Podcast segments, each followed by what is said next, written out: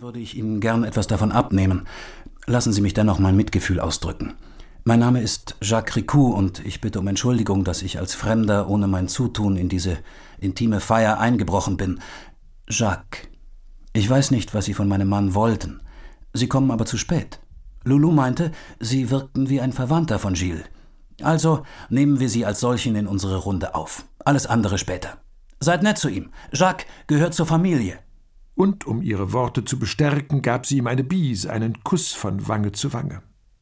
Ihre trockene Hand hielt seine mit leichtem Griff auf dem Tisch und ließ sie erst los, um die Tafia-Flasche zu ergreifen, einen Schluck zu nehmen und sie ihm weiterzureichen. Er trank. Gestern hatte er auf der Fahrt zum Flughafen Orly über das kalte Wetter geflucht. Es war unter zehn Grad gewesen in Paris und hatte genieselt. Jetzt war sein Anzug durchgeschwitzt der Kragen drückte, er war müde. Am Abend war er mit der üblichen Verspätung in Fort-de-France gelandet. Bis er in seinem Hotelbett gelegen hatte, war es weit nach Mitternacht. In Paris hatten schon die ersten Wecker geklingelt. Vielleicht war es doch eine Schnapsidee, Gilles Morel des Mordes zu verdächtigen. Ein Mann von über neunzig, der zu allem Überfluss auch noch gestorben war, bevor er ihn hatte sprechen können. Aber man muss allen, auch den unmöglichen Spuren nachgehen, lautete sein Prinzip. Amadee ergriff noch einmal seine Hand, stellte die Flasche vor ihn, lachte und stand auf, während die Trommeln unter kräftigen Schlägen wieder zu dröhnen begannen. Jacques spürte ihre Hand noch lange.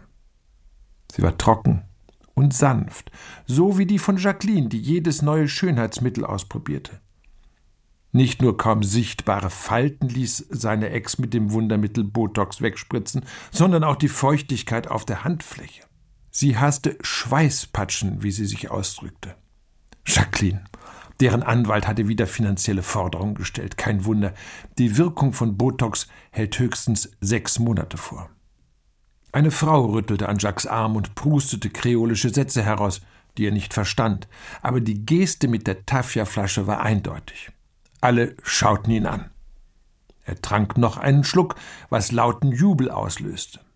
Ihm gegenüber saß ein kräftiger Kreole mit Glubschaugen in einem großen, runden Kopf, der eine neue Flasche aus der Kiste holte, den Korken mit seinen Ziegenzähnen herauszog, einen langen Schluck nahm und den Tafia an ihn weiterreichte mit dem Wort Frère, Bruder. Jacques wollte sich im Kreis der feiernden Trauergemeinde kein Zögern erlauben. So nippte er nur, was anschwellenden Protest von allen auslöste. Eine Hand kippte die Flasche in seinen Mund, so dass der Rum aus den Mundwinkeln in seinen Hemdkragen